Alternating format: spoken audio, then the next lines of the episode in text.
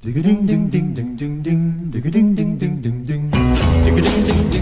everyone, welcome to Morning English. This is Blair.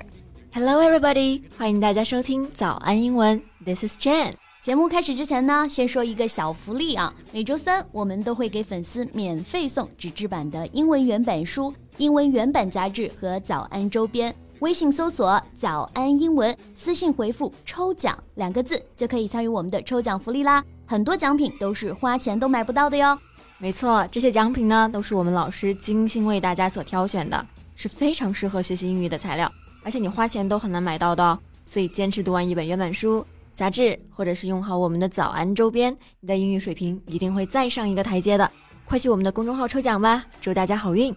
哎，贝贝，你大学学的是英语专业，对不对啊？You're an English major. Yeah，当初选志愿的时候，毫不犹豫的就选择了英语专业。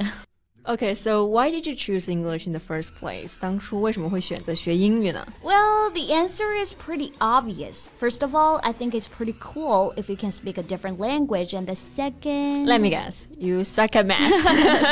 That's exactly right. 当初选择英语最最重要的原因，就是因为数学实在是太差了。and English is the only major that I don't need to take math classes anymore. right, I totally get it. I'm pretty much the same. 我相信数学肯定是很多英语专业学生的痛啊。yeah, right. So, did you encounter any math problems or what? Uh, not me, just one of my students. His English is pretty good. 但是呢，每次说到数字的时候，话到嘴边总是要慢半拍。Well, I think many people may have the same problem. 因为中文跟英文说话习惯不一样，所以像一些数字类的，我们是不能按照中文的习惯去翻译的。 Yeah, so how about we make it our topic today? 嗯，那今天我们就来跟大家一起聊一聊那些让人头疼的数字的正确英文表达吧。我们今天的所有内容呢，都整理成了文字版的笔记，欢迎大家到微信搜索“早安英文”，私信回复“加油”两个字来领取我们的文字版笔记。嗯，那我们首先来说说个、十、百。一到一百还是比较简单的吧，感觉跟我们中文的语序都是差不多的。Right, one, two, three, four，这种就需要大家死记硬背一下了啊。那需要注意的就是一百，a hundred 这个单词的发音呢，我们来学习一下。Yes, hundred，这里的字母组合 d r 发 r 的这个音，hundred 不要读成这个 hundred。That's right. Now we come to the second one, thousand. So I hear some of you may pronounce it as thousand. No, it's thousand，没错，th 这个字母组合呢，我们要轻咬舌尖，不要发成了 s 的音。对，像 hundred、thousand 这种大家都还是比较熟悉的啊，个、十、百、千。哎，那万呢？英文当中是没有万的啊。Yeah, so it comes to our first formula, ten thousand，一万，ten thousand，一万就是十个一千嘛。 所以一万的正确英文说法呢，就是 ten thousand。That's right。所以我们举一反三，以此类推一下。呃，十万就是一百个一千，a hundred thousand。Yes。一百万就是一千个一千，a thousand thousand。那这个举一反三就有点过了哈。It would be too long。在英文当中呢，一百万是有专门的词来表达的，我们就可以直接用 million 就可以了。Yes，million 直接表示一百万啊。Million，我们来看一下发音。第一个字母 i 发短元音，哎，所以连在一起 million，million。那在 million 这个单词后面呢，加上名词后缀 air，就变成了 millionaire。It means someone who is very rich and has money or property worth at least a million dollars。没错，millionaire 就是我们说的百万富翁。So here's an example sentence. The millionaire gave away all his money to the poor. 那个百万富翁啊，把他的所有钱都给了穷人。I am the poor. Can I get some of his money? I think the better way is you work really hard to be a millionaire yourself. 没错。那我们说完这个 million 百万，下一个就是千万了。And now it comes to our second formula. Ten million 一千万等于 ten million. A hundred million 等于一亿。a hundred million. That's right. 英文当中呢没有千万和一亿的说法，所以十个百万就是一千万，一百个百万就是一亿啦。Ten million and a hundred million. Yes, yes. But the next one to a hundred million is not a thousand million. It's a billion. B I L L I O N. billion。 billion 对，表示十亿。那我们刚刚说到了百万富翁 million，对不对？所以亿万富翁呢也是一样的，we can say billionaire。A rich person who has money or property worth at least a thousand million dollars. Yes, it's the next level of a millionaire. 但是 billion 其实不是英文当中最大的数值啊。The one that is bigger than a billion is a trillion. Yes, trillion 万亿，我都数不清后面有几个零了啊。Twelve. They are altogether twelve zeros. 那像我们这种数学不好的人真的是数不清了。不过我们刚刚介绍了那么多数值的英文，我们来考一考大家吧。七十六亿英文要怎么说呢？Leave your answer in the comment section.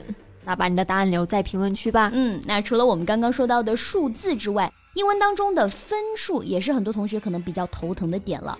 嗯，那掌握好下面几个规则呢，相信大家就不会再读错分数了。So the first one is 分子用基数词，分母用序数词。基数词就是我们说的 one, two, three, four，序数词就是 first, second, third, fourth。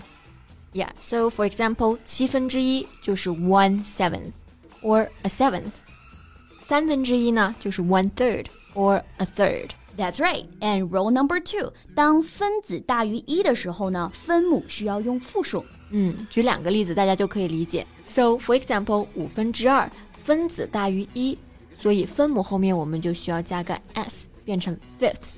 所以呢，五分之二就是 two fifths。七分之三呢就是 three sevenths。 Yes, and rule number three， 分数中的分母为二的时候就要用 half 来表示，不可以用 second，因为 second 有秒的意思啊。那当分母为四的时候，除了我们可以用到 fourth 之外，还可以用 quarter。对，所以二分之一英文当中呢就是 one half 或者是 a half，四分之一 one quarter 或者是 one fourth，both are okay。对，那最后一个小规则，如果碰到了比较复杂的一个分数的时候，只要在分母和分子的中间加上一个 over 就可以了。比如三百七十六分之十九，这个听上去就很难，对不对？郑老师来教一下我们怎么说吧。So we can just say nineteen over three hundred and seventy-six. That's right。所有的规则呢，我们都会在笔记里面详细提到，大家可以边听我们的内容，配合笔记，双管齐下，印象更深哦。没错。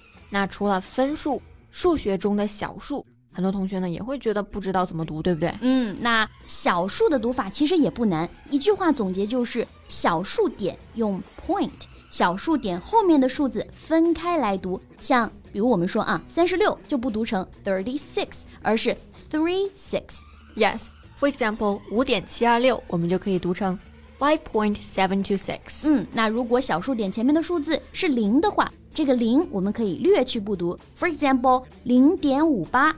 You can either say zero point five eight or point five eight. 那分数、小数我们都说到了啊，最后再来说一下百分数的读法吧。 Sure. 那百分比的读法呢？我们掌握一个单词就好了，就是 percent，p e r c e n t。For example，百分之二十，我们就读成 twenty percent。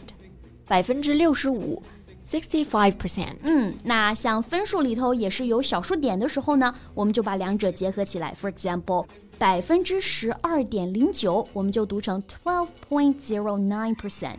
百分之零点五，zero point five percent。这个 zero 是可以省略的。 Yes, so I guess we've covered most of the numbers, right? 嗯，那今天我们就给大家介绍了像 大的数字啊、分数啊、小数的各种英文读法。哎，这你觉得你的数学有没有变得更好一点了 Mm, I think my English just got improved.？Yes。那如果大家觉得有任何问题啊，都可以在评论区给我们留言。我们今天的小问题还记得吗？七十六亿英文要怎么说呢？快在评论区告诉我们吧。那我们今天的节目就到这里了。最后再提醒一下大家，我们今天所有的内容呢，都整理成了文字版的笔记，欢迎大家到微信搜索“早安英文”，私信回复“加油”两个字来领取我们的文字版笔记。So thank you so much for listening. This is Jen. And this is Blair. See you next time. Bye.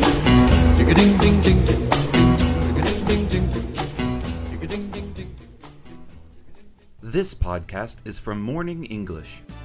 学口语就来早安英文。